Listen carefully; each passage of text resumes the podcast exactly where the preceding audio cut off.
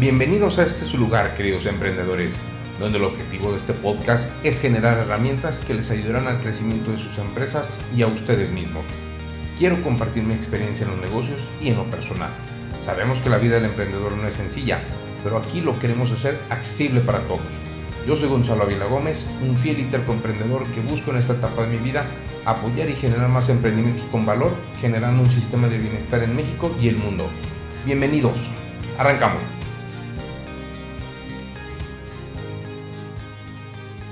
Bienvenidos todos nuestros escuchas a un episodio más de Gonzalo AG. Muchísimas gracias a todos los que nos están escuchando y bueno, recordarles un poco de que nosotros estamos hablando de un poco de emprendurismo, negocios.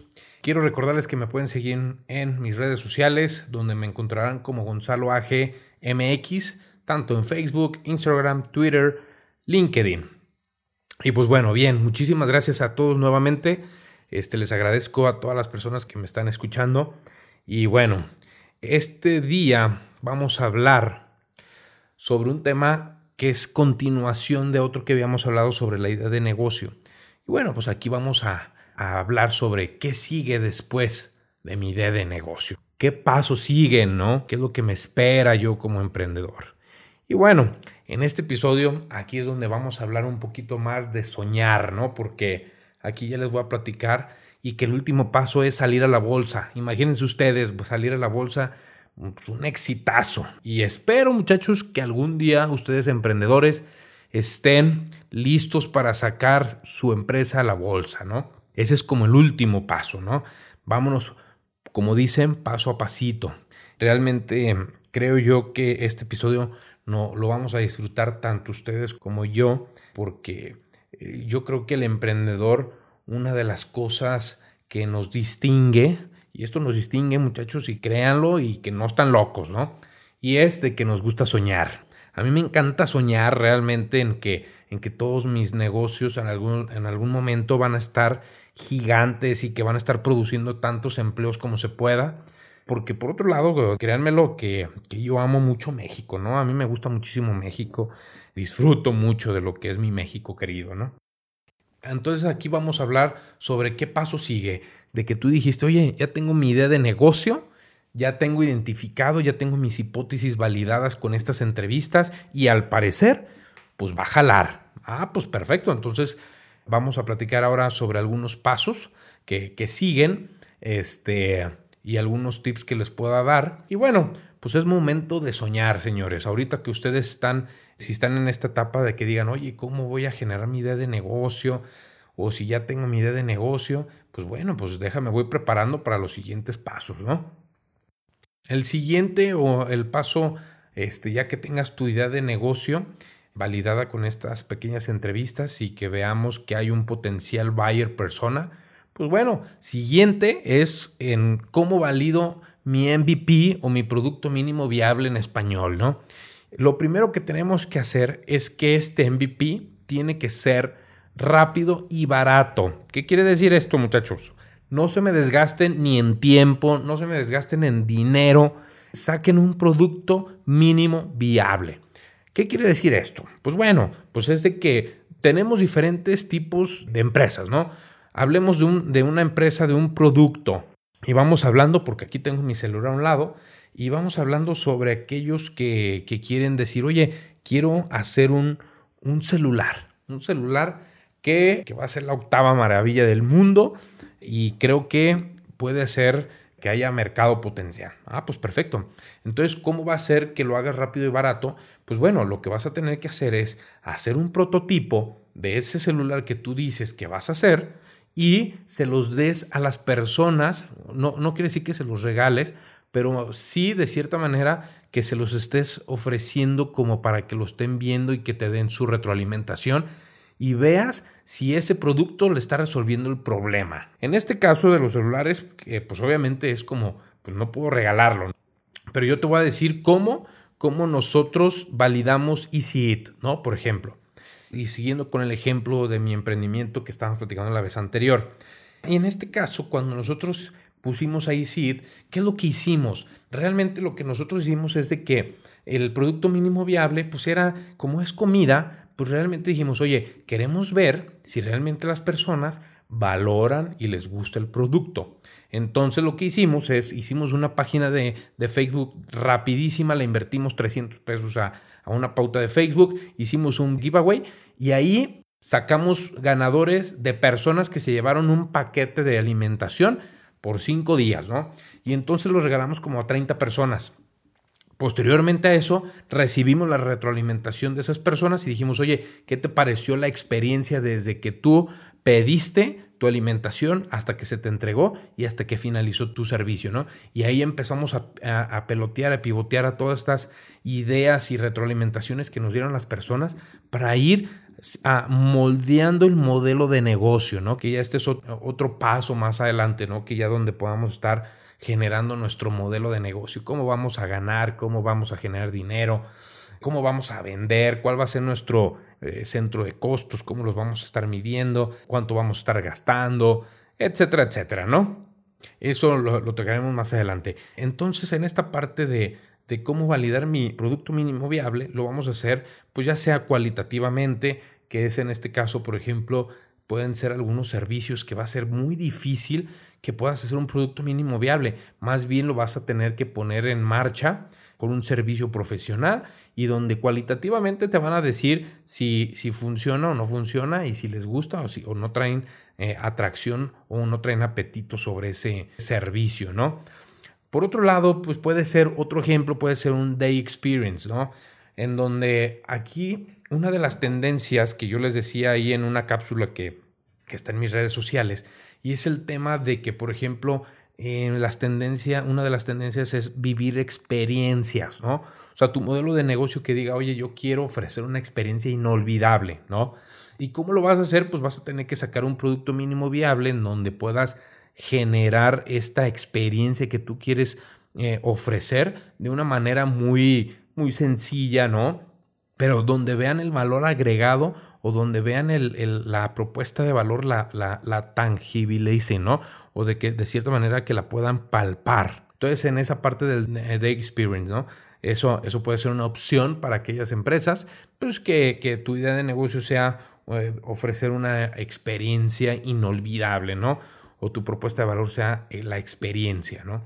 En este caso, por ejemplo, aquí en Guadalajara, eh, es, una, es una empresa de, de, la Ciudad de México, pero un amigo la trajo a, a Guadalajara y la verdad es que se me hizo padre, pero imagínense que es una empresa que se llama Dinner in the Sky y esta empresa, pues imagínense cómo pudo haber sido el producto mínimo viable, ¿no? Ahí sí nos hubiera puesto ahí medio, medio complicado a poder identificar un producto mínimo viable, pero a lo mejor aquí pudo haber sido más bien cualitativamente, no sé, de alguna otra manera, porque obviamente tienes que poner una plataforma, tienes que adecuar ahí la parte de pues donde vas a estar cenando y que esta, esta mesa flotante, ¿no? Pues la, la tienes a, a X cantidad de metros arriba, ¿no? de, eh, sobre el nivel del suelo, ¿no? Entonces, eh, pues bueno, esa es una de las cosas donde tú puedes experimentar y puedes estar recibiendo nuestra retroalimentación, ¿no? Está muy padre, pues, ¿no? Para poderlo validar, ¿no? Y por otro lado, lo que les comentaba del prototipo del producto, ¿no? Del, del celular, pues tratar de hacer un producto donde tú puedas estarlo enseñando, mostrando y ahí es donde puedas estar recibiendo la retroalimentación de que digas, de que te digan si está funcionando o no está funcionando o si les va a resolver un problema, ¿no? Realmente. Estas son como la manera de cómo validar nuestro, nuestro producto mínimo viable y por qué es importante, señores, que podamos hacerlo rápido y barato. Porque yo les he dicho, emprendedores y amigos míos, el que puedas ser flexible es indispensable en este mundo de los negocios, indispensable. Quiere decir que si en este producto mínimo viable las personas te dicen, no me sirve, no me está resolviendo el problema, tienes que cambiar y vas a hacer otro MVP donde vas a tener que darles a ofrecer otra vez a estas personas o diferentes personas otro MVP diferente y que te puedan decir, ah, esto ya me resuelve el problema. Pero este, no vas a invertir una cantidad exorbitante de dinero en marketing, de una estructura de una empresa, de la renta de una bodega, de la renta de un local, porque si no, señores, pues ¿qué crees? No te vas a hacer flexible, porque si no, el día de mañana, el producto mínimo viable, pues lo hiciste tan gigante o tan grande que pues vas a decir, oye, pues no, pues ya no va a haber, no va a haber negocio, pues ya no va a haber manera de que yo pueda sacar otro MVP, ¿no? Por eso es, es importantísimo, mis queridos amigos, que hagan un MVP. Esto es la pieza fundamental para que tu negocio sea negocio o sea un fracaso. Y váyanse acostumbrando a los fracasos, ¿eh? ahí se los dejo de tarea. Y bueno, entonces, por eso es, es, bien importante, ¿no? Y el hecho, esto también quiero dejarlo bien claro, mis amigos, es de que el que, el que tu MVP lo valide 20, eh, 30 personas que tú le estás haciendo esta prueba, ¿no? O, este, o estás validando este MVP, porque también lo recomendable es que lo hagas dentro de, de una 30 personas, 20 personas, pero que sean tu buyer persona, no se lo vayas a hacer a tus amigos, no se lo vayas a hacer a tu, a tu familia, porque muchas veces esos, e, esas personas no van a ser tu buyer persona. Tienes que ir directamente a tu buyer persona, ¿sale? A tu, a tu tribu, a tu nicho que habíamos platicado en otros, en otros episodios, ¿no? Ya cuando tengas validado un poco este producto mínimo viable, esto no quiere decir que tu negocio tenga tracción, ¿va? ¿Qué quiere decir que tenga tracción? Es que realmente el mercado, eh, cuando saques al mercado tu producto, tenga ese apetito, ¿no? Y bueno, esto lo vamos a ver ahorita un poquito más adelante porque es bien importante, ¿no? Y bueno, el siguiente punto es revisar precisamente esta, esta tracción en nuestra tribu, sacarla al mercado, ¿va? Y en esta parte de la, de la tracción, nosotros lo que vamos a hacer es que vamos a, empezar a implementar estas hipótesis de nuestro buyer persona. Nosotros acuérdense que iniciamos en que nuestra tribu, podamos decir los veganos, ¿va? Los veganos, esa es nuestra tribu, pero también tenemos que identificar quiénes van a ser nuestra buyer persona.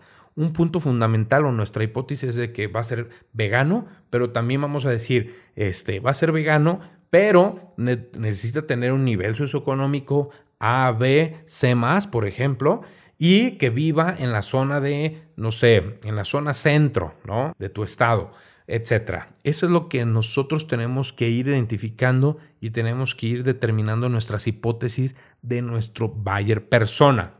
Porque después viene lo más importante, que es aplicar el Agile Marketing, que es el marketing ágil. Y eh, para aquellas personas que no saben cuál es este Agile Marketing, pues es la nueva era del marketing, ¿va? Yo no soy, yo no soy especialista en marketing, yo no tengo ni carrera, ni mucho menos una maestría en marketing, pero lo que sí creo y sí, y sí puedo decirles es de que soy una persona que lee mucho respecto a esta nueva era del marketing y, este, y he tomado algunos cursos, ¿no?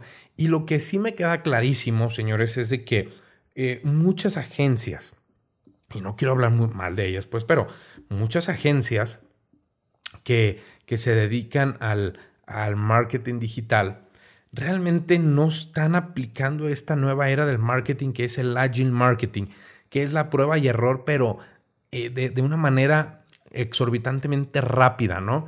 ¿Qué quiere decir esto? Que, por ejemplo, en el agile marketing nosotros lo aplicamos en mis compañías y lo que hacemos es de que hacemos prueba y error en nuestra segmentación y en, en nuestros, mm, se podrá decir, este, segmentación, en los eh, call to action, en los copies, en las imágenes, pues en prácticamente todo, ¿no? Porque ah, eh, hoy en día eh, las redes sociales, por un lado, nos hacen más económico el marketing, pero por otro lado también nos lo, lo ha hecho un poco más complejo pero eso yo lo valoro mucho porque nos, nos ha facilitado un poquito las cosas, ¿no?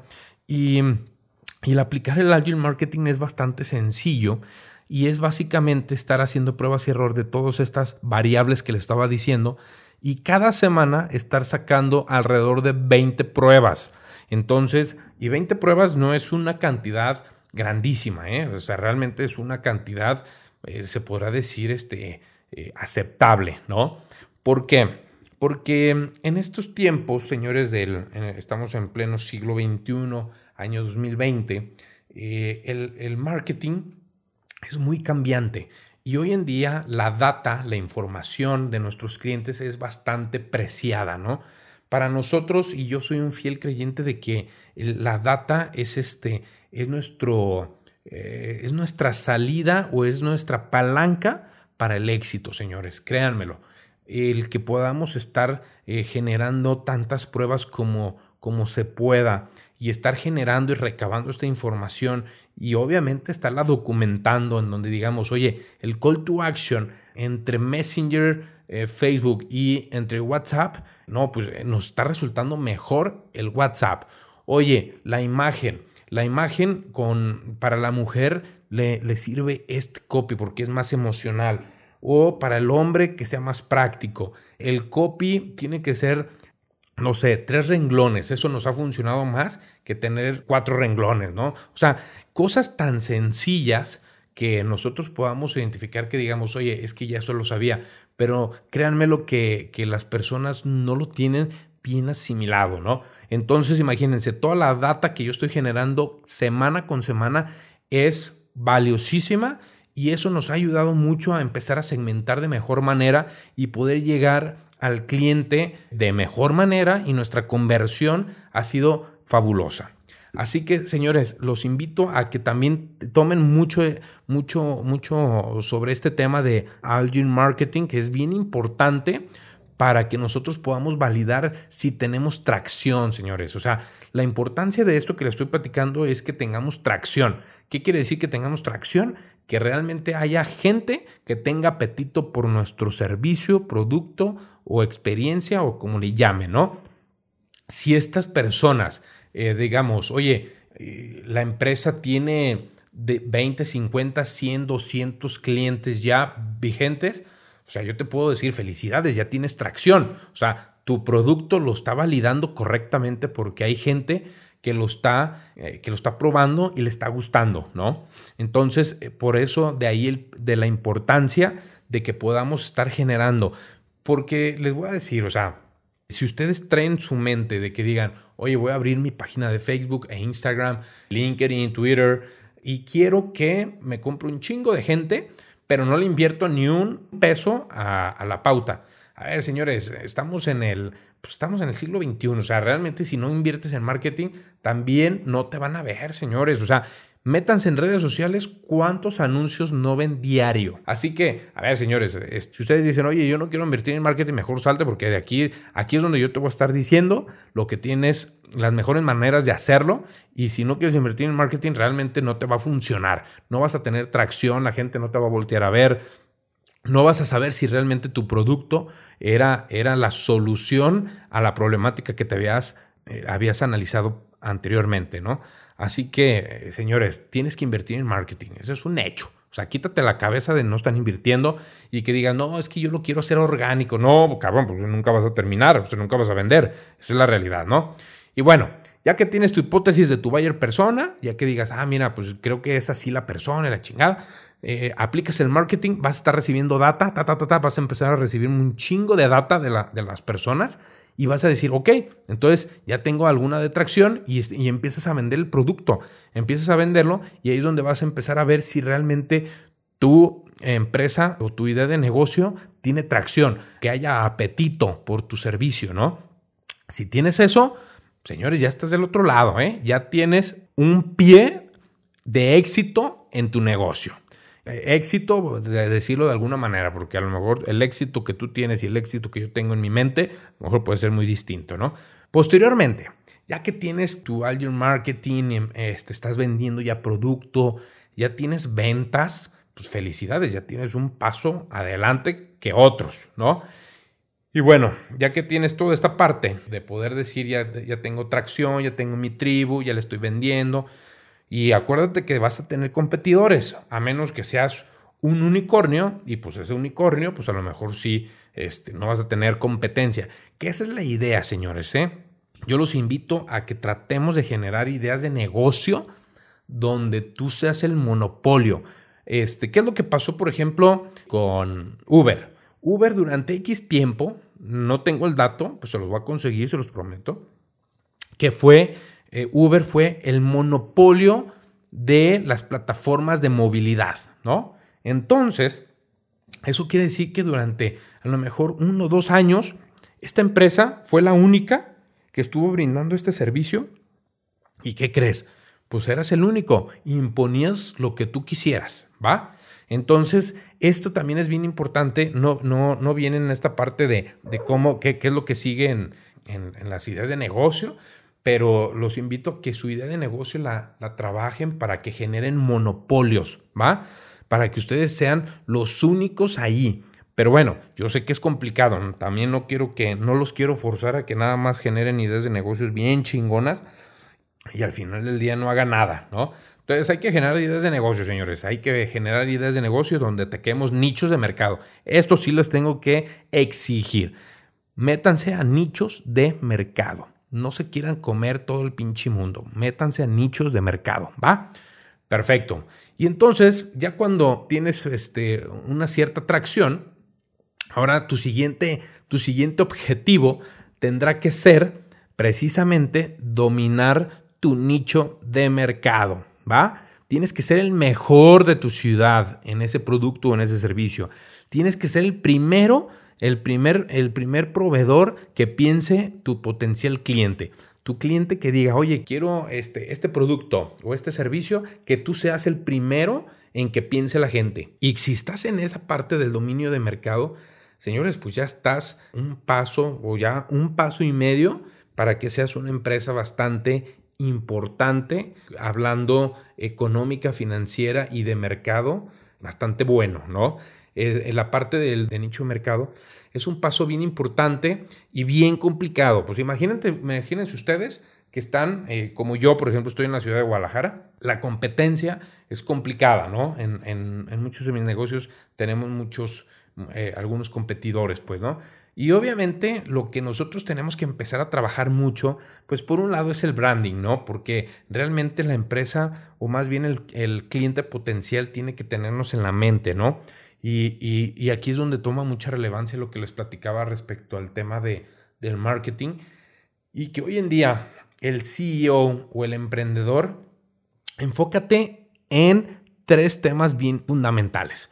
Uno es el marketing, ¿va? enfócate en el marketing, porque no puedes delegar eso al 100%, señores. Si lo delegas en una agencia digital, a ver, vas a tener este, prácticamente el 90% de que vas a fracasar. Es la realidad, ¿no? Pero bueno, el marketing, marketing, este, métete en la cabeza que tú, emprendedor, métete al 100% al marketing, ¿va? Y aplica el marketing ágil el Agile Marketing, aplícalo, documentate, estudialo, métete a cursos, revisa, este, analiza, eh, haz todo lo que tengas que hacer para que te informes sobre el tema de, del Agile Marketing. Es el marketing del siglo XXI, señores. Si no estás ahí, estás out, ¿va? ¿Estamos de acuerdo? El segundo y fundamentalmente importante que te tienes que enfocar es a las ventas. Todos los días levántate emprendedor pensando cuánto vendiste ayer ¿Y cuánto vas a mejorar el día de hoy? Tienes que vender hoy más que ayer. Y así tienes que estar pensando, pensando, pensando, pensando en cómo estar generando nuevas ventas. Tercero, tercero y último, las relaciones públicas. Tu emprendedor, eh, de tus tareas fundamentales en tema de crecimiento es estar pensando en las relaciones públicas, cómo estar generando nuevas relaciones que ayuden, beneficien y le puedas sacar provecho para tu emprendimiento, ¿va? Esos son de las tres fundamentales en el tema de crecimiento, ¿no? Obviamente, para mí una de las tareas fundamentales del emprendedor es el tema de, desarrollar a tu personal, a tus colaboradores. Pero bueno, ese, ese viene en otro podcast que se me hace bien importante el, manejo del personal, tú como emprendedor. Pero bueno, ahorita el tema de cómo dominar tu nicho de mercado, enfócate en estas tres tareas, marketing, ventas y relaciones públicas. Y de esa manera vas a empezar a mejorar tu, tu, mercado, vas a empezar a dominarlo, vas a empezar a crecer en tu ciudad. ¿Qué pasa después cuando llegas a, esta parte de dominar tu nicho de mercado y que digas, a ver, aquí en Guadalajara ya todos mis competidores ya no son mis competidores. Esos cabrones ya, este, nada más nos están ahí haciendo mosquita, pero yo ya soy el dominante del mercado. Pues, ¿qué crees? El siguiente, el siguiente paso es el que me encanta y que es escala tu negocio, ¿va? Y obviamente, pues el escalar tu negocio, pues no es como decir, ah, qué chingón, ya voy a empezar a crecer como loco. No, espérame, vienen retos importantes para poderlo hacer crecer, ¿no? Y el primero, y yo creo que el más, más importante, que es, la, es el financiamiento, ¿no? Porque obviamente vas a decir, ah, sí, ya quiero crecer un chingo y toda la cosa. Pues sí, pero ¿cómo lo vas a hacer, maestro? No, o sea, necesitas capital. ¿Y cómo lo vas a conseguir? Pues bueno, puede ser tu capital propio, que tengas, digas, oye, pues la, la, la empresa nos está generando un chingo de lana y pues de ahí voy a empezar a generar para crecer. Está bien, totalmente válido, no hay tema, ¿no? Segundo, puede ser capital de inversionistas y pueden ser eh, inversionistas institucionales o pueden ser inversionistas este, de público en general, ¿no? Aquí, ¿cuál es el reto, señores? Pues hay que tener mucho cuidado porque el asociarte con alguien, porque al final del día el inversionista pues este, puede entrar de diferentes maneras, pero una de las maneras pues es, el, es vendiendo equity, ¿estamos de acuerdo? Entonces hay que tener mucho cuidado pues para saber qué personajes van a entrar a tu compañía. Yo creo que ese es uno de los eh, fundamentales eh, problemas de, que también puedan fracasar las, las, startups, ¿no? Hay socios difíciles lo que le sigue, ¿no? Así que ahí se los encargo. Hay que tener mucho cuidado con los capitalistas, eh, con los inversionistas, ¿no? Y otra manera de poderte financiar, pues pueden ser las tres Fs, ¿no? family, Friends and Fools, ¿no? Obviamente los amigos, la familia y pues aquellos tontillos que vayan saliendo, ¿no? Yo creo que eh, la manera en la que nosotros podamos salir adelante y podamos escalar este negocio, pues al final del día yo creo que no debe de ser tan complicado, porque si, si muestras que tu, que tu empresa trae una atracción increíble, traes el marketing al 100%, eh, las ventas están creciendo increíblemente a, a 20, 30% mensuales, no, pues está cabrón, o sea, si estás, estás creciendo a unos niveles muy, muy buenos. Entonces, el financiamiento, pues, debe de venir solo, ¿no? Pero bueno, eh, para todo hay, ese es mi, mi, lema, ¿no? Para todos hay y pues para todos nos van a, nos va a tocar. Luego, uno de los retos que yo creo que es, fundamental son los controles en la operación, ¿no? Sobre todo porque obviamente si tienes tu negocio, una de las partes fundamentales es operativo. Ay Dios, pues ese es un tema y es un reto a vencer bastante significativo. El poner controles, ¿no? O estandarizar tu operación, estar revisando la calidad, sin número de problemáticas operativos que se pueden venir, ¿no? Pero bueno, estas son de las cosas que ahí se los encargo, que estén viéndolo y piensen en grandes, señores. O sea, oye, no, es que ahorita todavía no me toca, ¿no? Pues bien, vele pensando porque vas a llegar ahí, pues, ¿no? Ese es el tema, que todos los días tienes que estarte levantando con unos ánimos increíbles para estar llegando a dominar primero tu nicho de mercado y segundo que digas, oye, ya eh, este mercadito de aquí de donde estoy, ya, ya yo soy el mejor. Pues vámonos, vamos a escalarlo, vamos a hacerlo grande, ¿no? Y bueno, y el último, y, que es bien importante, señores, es pues, no mueran en el intento de escalarlo, ¿no? Porque imagínense el estrés que se pone este, al estar escalando tu negocio ya a un nivel, pónganle chiquito a nivel nacional, ¿no? Eh, échenle muchas ganas este, y no mueran en el intento y pues hay que sacar adelante esto, ¿no? Y bueno, ya que estás escalando esta parte de que digas, oye, ya estoy a nivel nacional, cabrón, o sea, ya estoy generando bastante este, flujos interesantes, etcétera. Ya, ya en el escalamiento, ya puedes estar pensando en un escalamiento internacional, mundial, etcétera, dependiendo tu producto o servicio. Pero, señores, a ver, soñar no, no cuesta nada, así que pues ustedes échenle y, y créansela de que van a llegar a ser grandes, grandes empresarios grandes emprendedores que van a sacar adelante su emprendimiento, que van a sacar adelante a su familia y que van a sacar adelante a todos sus colaboradores, ¿no? Porque obviamente el tema de los colaboradores para mí es fundamental, señores, fundamental. Por eso voy a dedicar un episodio exclusivo para hablar a cómo retener a este personal, ¿no? Cómo retener a este equipo maravilloso que me sacó adelante todo el pedo, ¿no? Porque a ver, señores, o sea, tú eres emprendedor, pues no eres todólogo, cabrón. O sea, ¿quién es el que está facturando? ¿Quién está, es el que está eh, sacando la chamba operativa? Tú, emprendedor, no estás ahí embolsando, no estás cerrando cajitas y la chingada, ¿no? Entonces, eh, hay que ver cómo valorar a esas personas, cómo retenerlas, cómo, cómo hacerlas que se sientan importantes, ¿no? Este, porque acuérdense que todo emprendimiento es de un equipo. No, no, no soy yo, Gonzalo, no eres tú, Javier, no eres tú, etcétera, ¿no? Este, somos un equipo que está jalando todos para la misma carreta, ¿no? Y ya por último, señores, lo más bonito y lo más hermoso es de que regularmente empresas tan grandes mundialmente como un tipo Uber, Amazon, Tesla, ¿no? Todas estas empresas grandísimas que, que necesitan financiamiento para su crecimiento mundial, regularmente sales a la bolsa de valores, ¿no? Y aquí es donde se pone hermoso esta parte de salir a la bolsa de valores porque eh, yo no soy experto, yo no soy un experto financiero que, que, me pueda poner ese título, pero, pero cuando menos sí sé un poco de cómo, cómo funciona, ¿no?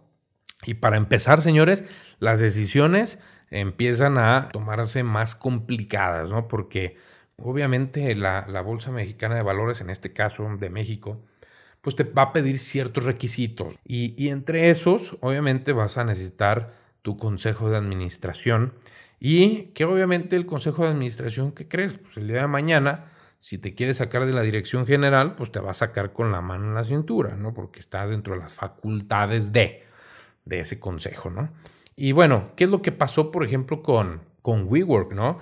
Obviamente WeWork fue eh, pues un caso especial, no quiere decir que todos sean igual de tranzas, ¿no? Y, bueno, no quiero hablar mal, pero este, eh, pero bueno, o sea, el consejo, pues prácticamente sacó a su CEO porque, por malos manejos, ¿no? Por malos manejos financieros. Y hasta ahí me quedo, no quiero que se vuelva chisme esto. Pero bueno, a lo que voy es de que este, hay ciertos hay ciertas cosas que te van a limitar, mi querido emprendedor, cuando estés en este dilema, ¿no? Hermoso dilema de decir, salgo a la bolsa para crecer más rápido o, este, o me lo llevo más, más orgánico ahí con inversionistas institucionales o no sé, pero de cierta manera, pues bueno, incluso los inversionistas institucionales te pueden poner el consejo de administración y también te pueden sacar. En la bolsa de valores, eh, pues no, no podemos eh, pues, eh, equiparar ¿no? entre los inversionistas institucionales con, con, los de la Bolsa Mexicana de Valores, ¿no? con la Bolsa de Valores. Entonces, este, eh, pero bueno, hay que tomar esas decisiones importantes y que nos va a poder llevar a pues a otro nivel o pues también por otro lado este, te puede llevar a, a, pues, a un fracaso, ¿no? Porque ¿qué, ¿qué, es lo que pasa con si sales a bolsa, ¿no? Si empiezas a cotizar en bolsa, pues obviamente uno de los riesgos que vas a poder tener es que tu empresa ya no va a tener la misma esencia, porque si tu esencia era resolver el problema, estar concentrado en tu cliente, estarle resolviendo los problemas a tu cliente, pues ¿qué crees? O sea, aparte de que vas a estar resolviendo sus temas, vas a tener que estar volteando también al mismo tiempo los requerimientos de los inversionistas, que oye, que por qué no vendiste más, que por qué no estuviste este, teniendo los crecimientos que venías manejando, las utilidades, por qué el, el rendimiento ya no es el mismo y te metes en unas de serie de broncas, pero pues todo se puede sortear, señores, no quiere decir que no se pueda. Por eso Uber está en la bolsa, por eso Amazon está en la bolsa, ¿no?